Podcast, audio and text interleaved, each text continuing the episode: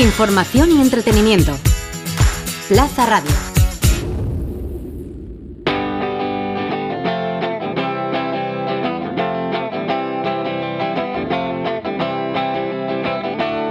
El Briefing, el programa sobre diseño, ilustración y demás creatividades.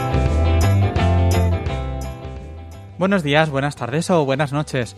Yo soy Carlos Garzani y esto es el Briefing, el programa de diseño, ilustración y demás creatividades de Culture Plaza y Plaza Radio. Hoy hacemos un viaje al universo de Superfuerte. Sí, sí, Superfuerte. Los diseñadores Álvaro Peñalta y Nacho Ramón son los artífices de este proyecto, que rompe corazones con un universo en el que se unen de la cartelería constructivista al cine de serie B o la cultura pop 2000 era, todo pasado por un filtro de color de rosa. Por cierto, la última en caer rendida a sus encantos es Lola Índigo, para la que están dando forma a los visuales de su segundo álbum. Pero antes vamos con la actualidad de la mano de la Asociación de Diseñadores de la Comunidad Valenciana. Y es que el diseño valenciano cruza fronteras con la participación de sus profesionales en la Semana del Diseño en Uruguay. Nos cuenta más María Navarro, gerente de la ADCV. Junio es el mes del diseño en Uruguay. La ADCV ha sido invitada a participar en esta cita cuyo objetivo es pensar y definir las nuevas fronteras de la creatividad.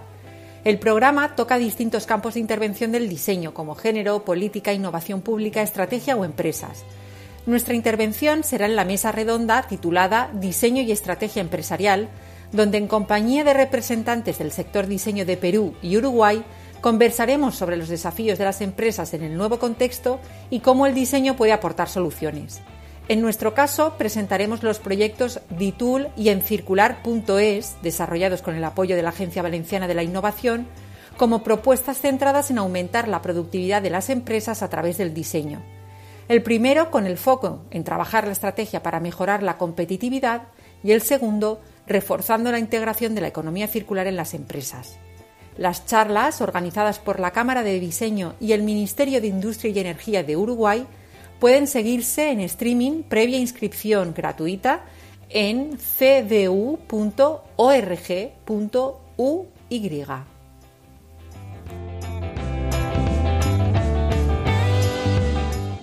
Pues Álvaro Peñalta y Nacho Ramón, súper fuerte. Bienvenidos a Plaza Radio. Gracias. Gracias, Carlos. Oye, estoy muy contento de, de que estéis aquí y además porque hemos colaborado también en algún proyecto, yo sigo desde hace mucho tiempo, pero para aquellos que no sepan o que no visualicen lo que es súper fuerte, ¿cómo lo definiréis vosotros? ¿Cuáles son los elementos clave visualmente o, desde el espíritu propio de, vuestro proyecto que lo hacen único? Pues sí que es verdad que súper fuerte un poco es un pastiche de muchas cosas. Eh, de cosas que además nos gustan mucho, como la cultura pop, eh, los colores, eh, se mezclan con el terror, o sea que es un cúmulo de cosas que nos gustan y al final acaban todas fusionándose. Eso es, la verdad es que mm, somos bastante boomers en ese sentido, no seguimos mucho las tendencias. nuestras referencias, como bien ha comentado Nacho, beben bastante de la cultura kids, el pop, el cine de terror de serie B nos gusta mucho y cuando tenemos la oportunidad de, hacer algunos proyectos personales tiramos más, más por ahí, pero siempre obviamente nos en encargos comerciales nos adaptamos al, al cliente. Me gusta mucho la palabra pastiche. Creo que, que deberíamos reivindicarla más y que, y, que habla mucho de, de eh, en fin, de, define muchas cosas y yo creo que para la gente que conozca vuestro trabajo o si no lo conocía antes y ahora se interesa, eh, probablemente va a haber muchísimas eh, referencias distintas. Yo quiero empezar sobre todo por algo como muy actual y que yo creo que si había gente, como decía, que a lo mejor no os conocía, ahora probablemente muchas miradas se habrán dirigido a vosotros y lo van a hacer las próximas semanas porque estáis trabajando mano a mano con el nuevo proyecto de Lola Índigo, que todo el mundo eh, conoce. ¿Qué me podéis contar desde el punto de vista creativo de cómo está siendo este, este proyecto y cuáles van a ser las, las claves? Pues a ver, el proyecto en sí, eh, como bien has avanzado Carlos, eh, consiste en el, en el segundo disco de estudio que va a lanzar Lola Índigo en breve. Eh, a nivel de concepto creativo no podemos avanzar mucho por temas de, confidencialidad por parte de la discográfica y la artista. Que Los contratos van por delante, claro. Eso es. Y nada, lo que sí que podemos avanzar, que ya ha anunciado de manera oficial, es el nombre del disco, que se va a llamar La Niña. Y podemos decir que ha sido un proyecto bastante largo, se ha dilatado bastante en el tiempo por temas de logística, producción, mm, coronavirus de por medio. Eh, se ha alargado bastante, llevamos como cinco meses y nada, ya, ya está ya está al caer, la verdad, y nos sorprendió bastante que nos, que nos llegara. Sí. que es verdad que lo hemos disfrutado mucho porque al final eh, es un proyecto que nos hemos sentido muy cómodos realizándolo porque nos hemos sentido cómodos en el sentido de la línea creativa va mucho por nuestro mundo, por nuestro universo, entonces ha sido un trabajo muy cómodo y muy, muy guay de hacer. Nos representa bastante. Sí, la verdad es que Mimi, Lola Indigo, se ha dejado llevar bastante eh, en nuestra línea bueno, Eso es importante. De hecho, eh, aunque evidentemente no está el álbum todavía en la calle, con lo cual eh, no conocemos el proyecto en su totalidad, sí que hemos visto alguna imagen y de hecho habéis compartido ella misma, ¿no? Eh, alguna pista, alguna pincelada, alguna pequeña imagen, ¿no? Desde el punto de vista cromático de por dónde van a ir los tiros, ¿no? O sea que sí que es verdad que una cierta idea del universo estético sí que ya podemos ver, ¿no? Sí, a ver, no, no va a sorprender mucho a los que nos conocen porque es bastante, pues digamos, es, es un poco nuestra línea. Y lo que ya avanzó fue un, un, como una fotografía teaser, pero vamos, mm. que tampoco desvela demasiado de lo que es todo el, el proyecto en sí en general. O sea que vienen sorpresas, vienen curvas, ¿no? Sí, vienen curvas y además tenemos unas ganas ya de que salga y de enseñarlo. Llevamos eso como cinco meses trabajando en esto y estamos ya con unas ganas increíbles de, si enseñarlo. no sé si es el proyecto que eh, bueno, no, sé si decir el más importante, ¿no? Porque me imagino que cada uno tiene sus propias eh, cuestiones específicas, pero sí que a nivel de visibilidad, eh, el que tenéis más, en fin, el que sabéis que os va, va a dirigirlo, como decía antes, muchas miradas a vosotros. Totalmente, Carlos. Es el proyecto que, digamos, es el que nos ha dado el salto fuera de Valencia, porque todo lo que hemos hecho básicamente ha sido aquí. Y digamos que sí, que es que es el proyecto así con mayor visibilidad que nos, nos ha llegado hasta la fecha. Y me ha gustado mucho además porque estaba, estaba repasando y, y, evidentemente pues está la cuestión ahí encima de Lola Índigo porque por una parte por esa visibilidad y por otra parte porque está a puntito de salir, con lo cual estáis eh, todavía trabajando y muy encima de ellos. Pero repasando vuestra, eh, vuestra trayectoria y vuestros proyectos, eh, claro, tengo una pequeña lista aquí muy chiquitina ¿no? de, de lo que habéis hecho y uno de los que conecto voy de Lola Índigo a mercados municipales. Me, voy a, campañas como por ejemplo Mesmercas y no me, parecía muy curioso y comentarlo también con vosotros como una estética que lo habla de San principio como pastiche, ¿no? Como, como muchas referencias, pero a la vez con una eh, personalidad y un perfil muy, muy, muy, muy marcado, ¿no? ¿Cómo puede encajar con proyectos tan distintos, ¿no? Campañas del mercado municipal y una artista mm, urbana como es Lola Índigo, ¿no? Y ambos dos se sumergen en vuestro universo y, se aprovechan de él. Pues yo creo que sale de forma natural, sale de forma espontánea. Es, toda la gente nos lo dice que, tenemos un estilo y la verdad es que es algo como, como te he comentado, es algo improvisado y que nos sale de forma natural en los proyectos. Yo creo que es un poco eso, de lo que te comentábamos al principio, de toda esta mezcla de referencias y de gustos y al final por un lado o por otro siempre, siempre acaban funcionando. Y cuando es un proyecto comercial como este, por ejemplo, sí que es verdad que nosotros siempre intentamos poner un punto un poco más transgresor. De hecho, en esta mm. campaña sí que nuestra propuesta iba un poquito más allá, con un poco de un poco más punky. Sí. Pero bueno, al final, claro, es una campaña del mercado municipal, tienes que adaptarla y, y bueno, pero sí, al final sí que tienen nuestra esencia. De hecho, mucha gente que no, había, no les habíamos comentado que habíamos hecho este trabajo y nos enviaron las fotos, nos comentaron, esto es vuestro, ¿verdad? Y eso, no, la verdad es que nos hizo un mogollón de ilusión cuando, cuando salió la campaña. Además, y hablando de, estas referencias ¿no? distintas, parece que es la palabra que voy a repetir 20 veces eh, en este podcast, ¿no? Pero en esta campaña tiráis mucho de, la cartelería eh, constructivista, ¿no? Con lo cual, eh, me interesa también mucho porque cuando hablamos de, un universo pop y de referencias, quizá en una primera vistazo o las personas que son ajenas a, vuestro trabajo, ¿no? pueden vincular el pop a muchísimas cuestiones, pero a veces, eh, en este ejemplo concreto, eh, no tanto, ¿no? O sea, hay, mucho donde escarbar y muchos elementos también de la historia gráfica que, que os son útiles y que lo paséis por vuestro propio filtro, vuestra lupa o como se quiera decir.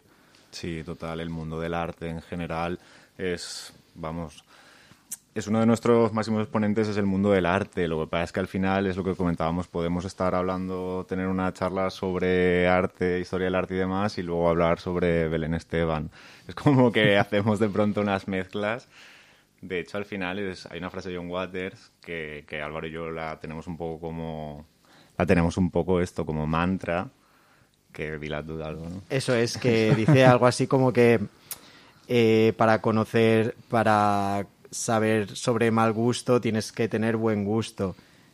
Es decir, nosotros pues nos movemos en ese, en ese ámbito, ¿no? En esa estética más camp, que es deliberada, somos conscientes y, y, ese es básicamente el, el, estilo en el que mejor nos manejamos, la verdad. Bueno, es nuestra filosofía. En cierta medida, eh, eh, ese estilo, ¿no? Y cuando ponéis ejemplos como John Waters o, o también muchas veces eh, no se trata de inventar la rueda, ¿no? Sino que han tomado elementos eh, populares o ya conocidos y lo que han hecho ha sido apropiárselos y darles una vuelta a ellos. También Eso ha pasado es. al revés, que, que la cultura fuera de Locam ha tomado elementos eh, eh, propios de esa, de esa cultura, con lo cual hay un diálogo que, que a veces eh, no es poco interesante ver cómo, cómo esos vasos comunicantes han funcionado históricamente en, en el arte. Eso es. El- a ver, estamos en 2021 y obviamente está todo, todo inventado y todo te remite a algo y siempre la idea es mezclar elementos dispares para generar, para intentar generar un, un universo visual nuevo. Ujú. Ese es la, el objetivo. ¿Cómo funciona? Eh, eh, me parece muy interesante la idea de viajar un poco al inicio de una campaña, ¿no? Llega este encargo, mm, ponemos el ejemplo de los mercados municipales, ¿no? Dicen, bueno, hay que hacer una campaña para promocionarlos, eh, para eh, animar un poco la venta, que la gente lo- los conozca. Y en ese proceso, ¿qué pasa para que lleguemos a, esas referencias? Que me imagino que sea un proceso a lo mejor similar con muchos otros proyectos, ¿no? Cuando os llega ese encargo, digamos, un poco tradicional, ¿no? Con- tiene un punto tradicional a los mercados hasta llegar a ese resultado que poco tiene que ver, ¿no? Con lo que uno al principio podría, podría ver claramente, ¿no? Vinculado a, a un elemento como los mercados. Eso es, el encargo nos vino a través de la agencia Aftershare. Ellos, tenía, ellos pusieron, digamos, lo que es el concepto creativo. Ellos querían jugar con el tema del puño, ¿no? Reivindicar, sí, con Reivindicativo. la reivindicación.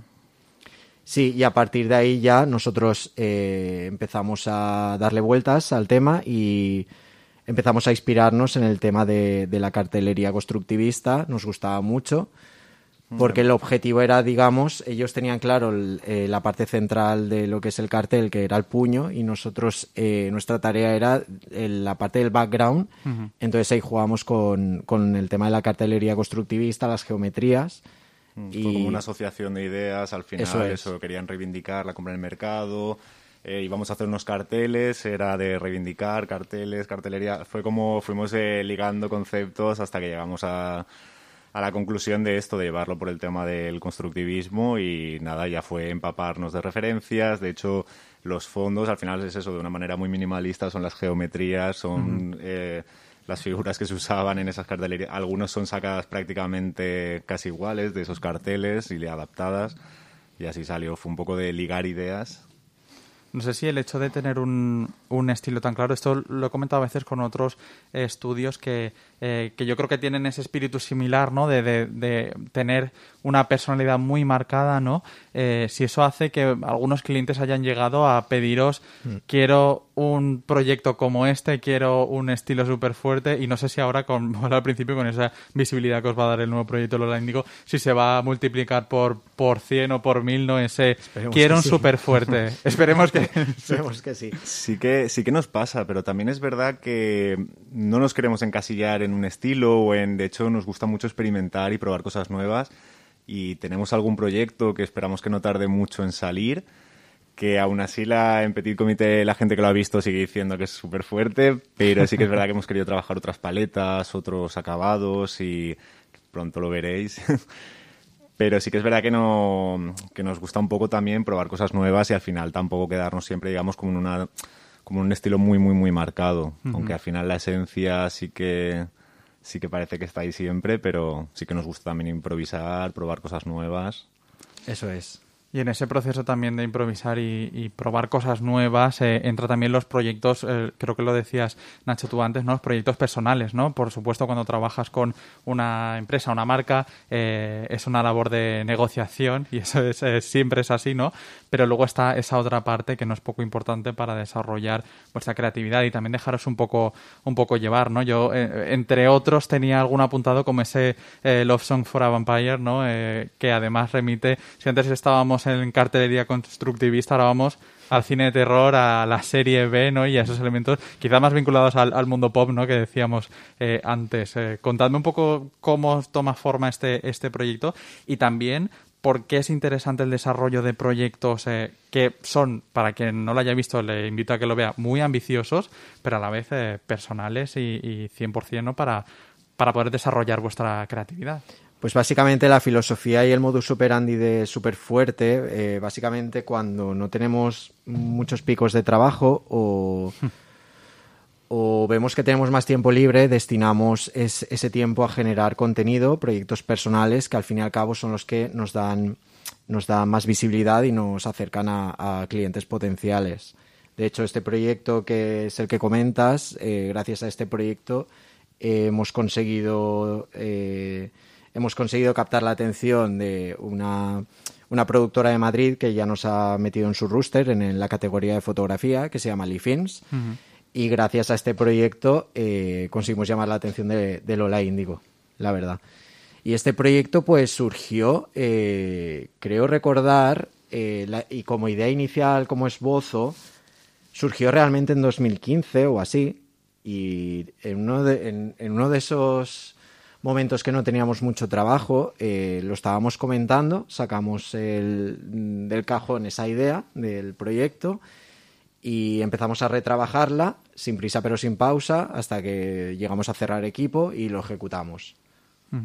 Además fue eso, fue como muy ambicioso en el sentido de referencia. Es como que no acabábamos nunca, cada día pensábamos una idea nueva, cada día proponíamos un set nuevo y al final tuvimos de hecho que cortarnos bastante, hacer selección porque el proyecto si no no tenía fin, era se notaba que nos gustaba.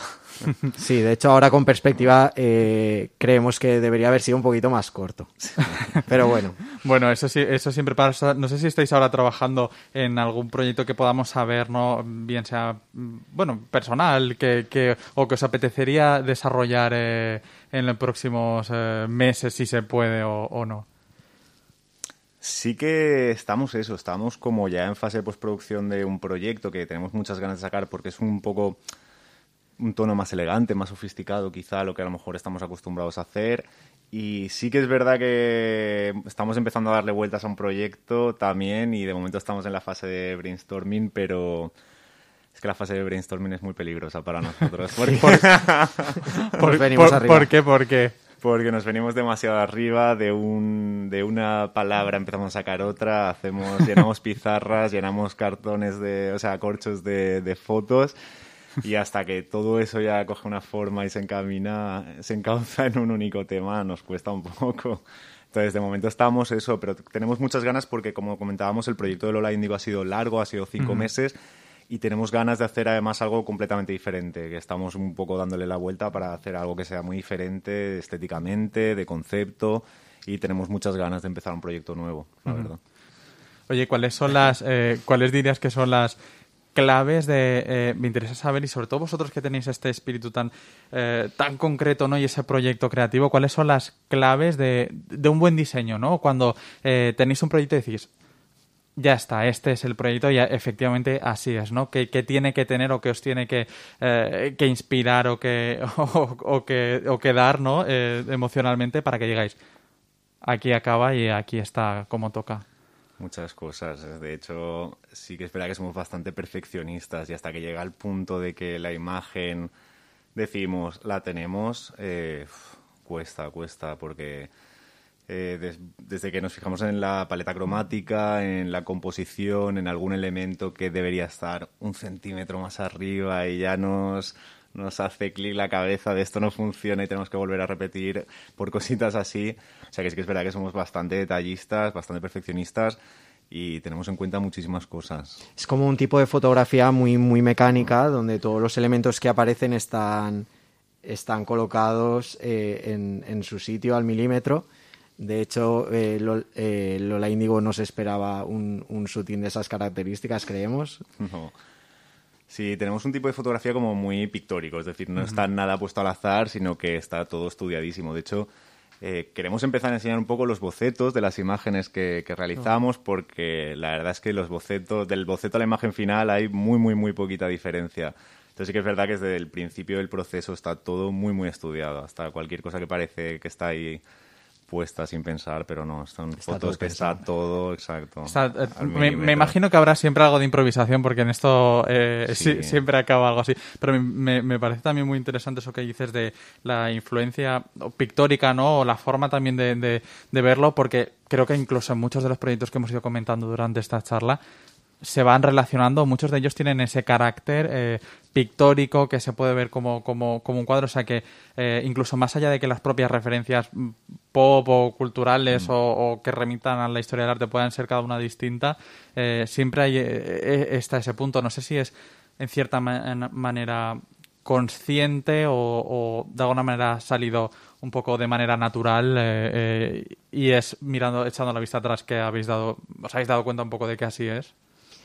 Es bastante consciente, la verdad, porque a nosotros nos gustan, eh, nos gusta un acabado de fotografía muy plástica, muy sobreproducida y, nos, movemos más en, ese tipo de acabados de imagen. Nuestros referentes, pues como por ejemplo David LaChapelle, eh, recurren mucho a ese tipo de, de acabado de imágenes. Sí, es como, eso es como una pintura, lo que hacemos es fotografía, pero es al final idealizarlo y es como, como generar una pintura realmente. Eso es. Estamos mirando, eh, echando mucho la vista atrás, yo creo, pero ahora que, has puesto ese ejemplo de David LaChapelle, que bueno, que, que es un histórico contemporáneo, ¿no? Por, por, ponerlo de alguna manera, pero sí que estamos mirando mucho atrás cuáles son, bien sea referentes, bien sea compañeros desde el punto de vista creativo, no tienen por qué ser eh, diseñadores, eh, pueden ser de, otros ámbitos culturales, que crees que, eh, que forman parte del universo súper fuerte o que podrían formar parte de, él. Como artistas, ¿te refieres? sí, como artistas, si, si tuvierais que, hacer una cena de, con, con 5 o 10 personas y decir, estos son, representan sí o sí el espíritu y lo que es súper fuerte. No sé si Belén Esteban, que has comentado antes. podría ser. Podría, venir, podría venir que hiciera la tortilla ella. Para probar su gazpacho. el, el, el, catering, el menú ya lo, ya, lo, tenéis, ya lo tenéis claro. No, la verdad es que nuestras referencias van desde la cultura basura hasta, no sé, hasta diseñadores actuales, eh, pasando por eh, grandes clásicos del cine, fotógrafos icónicos como mm, Richard Avedon, por ejemplo, Guy Borden. Mm, ah, y contemporáneos también, pues Biel Young. Totalmente. Sí. Es que es, difícil eso, es difícil decirlo, porque es que además, por ejemplo, eh, tenemos eh, cosas que nos salen desde Goya, es que de pronto es Goya, que de pronto es, es alguien contemporáneo, es como muy difícil decidir cinco personas no, necesitamos un salón de bodas y, llenarlo. bueno, eh, eh, llamaremos a salones de bodas. Me gusta mucho que la respuesta haya empezado con Belén Esteban y haya acabado con Goya. Eh, como decíais antes, el pastiche no tiene, tiene un poco que ver con, todo esto. Oye, quiero plantear también un, para ir acabando, ¿no?